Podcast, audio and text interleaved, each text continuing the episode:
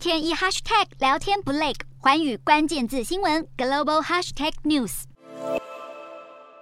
联准会六号释出鹰派的六月会议纪要，重申对抗通膨的承诺。纽约原油坠入熊市，能源股卖压沉重，所幸科技股尾盘急拉，四大指数翻红作收，美股四大指数全数上涨。道琼指数上涨六十九点八六点，收在三万一千零三十七点六八点；纳斯达克上涨三十九点六一点，收在一万一千三百六十一点八五点；标普五百上涨十三点六九点，收在三千八百四十五点零八点；费半指数上涨十六点四七点，收在两千四百九十四点一一点。欧洲股市方面，市场忧心经济衰退，布兰特原油跌破每桶一百美元价位，欧元贬值接近与美元平价。但由于债券殖利率下跌，投资人逢低买进，带动欧洲主要股市反弹。欧洲三大股市全数收涨，英国股市上涨八十二点三零点，收在七千一百零七点七七点；